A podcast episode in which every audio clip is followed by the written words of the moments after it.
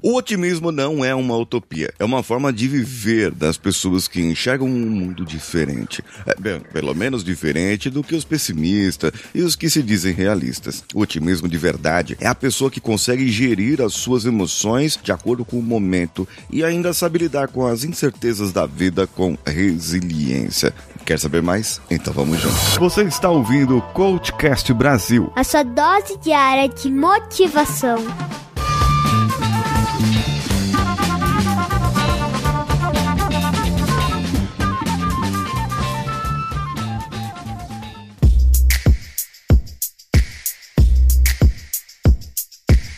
Alô você, eu sou Paulinho Siqueira e esse é o Coachcast Brasil. E hoje eu estou falando de otimismo, mas o otimismo não é nada sem a resiliência, que é a capacidade de você responder a crises, responder a incertezas da vida, ou infortúnios da vida com gestão das emoções. Você vai ficar triste se uma pessoa morrer? Vai ficar triste pra caramba. Você vai ficar triste se seu carro bater? Vai, vai ficar triste pra caramba. Ah, mas vamos ver o lado bom da vida. Não existe lado bom em algumas coisas. Em algumas coisas simplesmente existem o lado ruim. A não ser que quando você bateu o carro, você estava torcendo para essa batida dar PT e o seu seguro deu o carro novo para você. Aí é um lado bom. Olha só. Ah, ninguém se machucou. Exatamente. Ninguém se machucou. Agora, quando acontece um acidente, as pessoas se machucam, nós temos que tratar com gestão das emoções. Aí entra o otimismo, aí entra a esperança. A esperança que aquilo vai trazer um bom resultado. A esperança que aquilo não vai dar em um problema maior. Entende qual que é a diferença aí?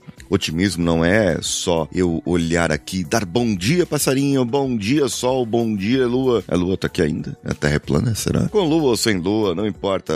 O otimista é visto pelas pessoas, é visto pela maioria como aquela pessoa utópica. Aquela pessoa que enxerga tudo e que tudo vai acontecer bem, que tudo vai acontecer de qualquer jeito é, e vai dar bom, mas nem sempre dá. E mesmo se deu, a pessoa tem aquela esperança que aquilo vai acontecer, a pessoa tá sempre sorrindo mas isso aí é utopia. Não é o otimista. De verdade, não é o otimista. Segundo o Dr. Martin Seligman, que é doutor nessa parte aí do, da psicologia positiva, o otimismo pode ser aprendido. Você pode determinar as suas crenças para que você tenha potencialidade, capacidade para enfrentar os desafios que o mundo oferece. Segundo ele, as pessoas que costumam desistir facilmente tendem a adotar três principais crenças. O problema sou eu. Essa situação nunca irá mudar e irá afetar todas as minhas outras ações. Essa crença costuma criar um círculo vicioso de pensamentos negativos. O pensamento pessimista gera mais limitações para mudar o padrão de pensamento e pode levar à depressão. Agora, a pessoa otimista e resistente perante as adversidades tendem a ter outra forma de ver o mundo. São as circunstâncias que geraram esse problema. Ele será resolvido logo, e além disso, há muito mais da vida que somente isso.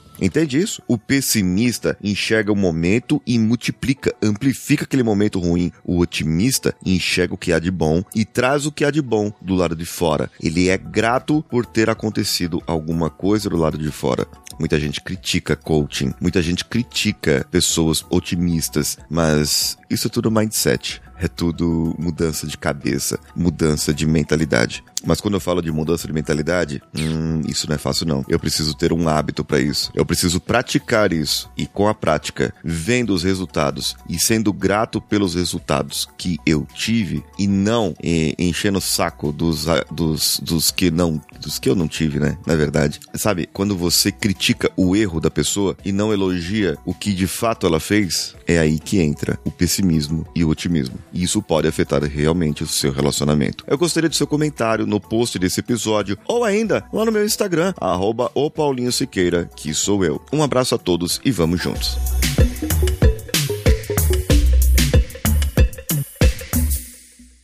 Esse podcast foi editado por Nativa Multimídia, dando alma ao seu podcast.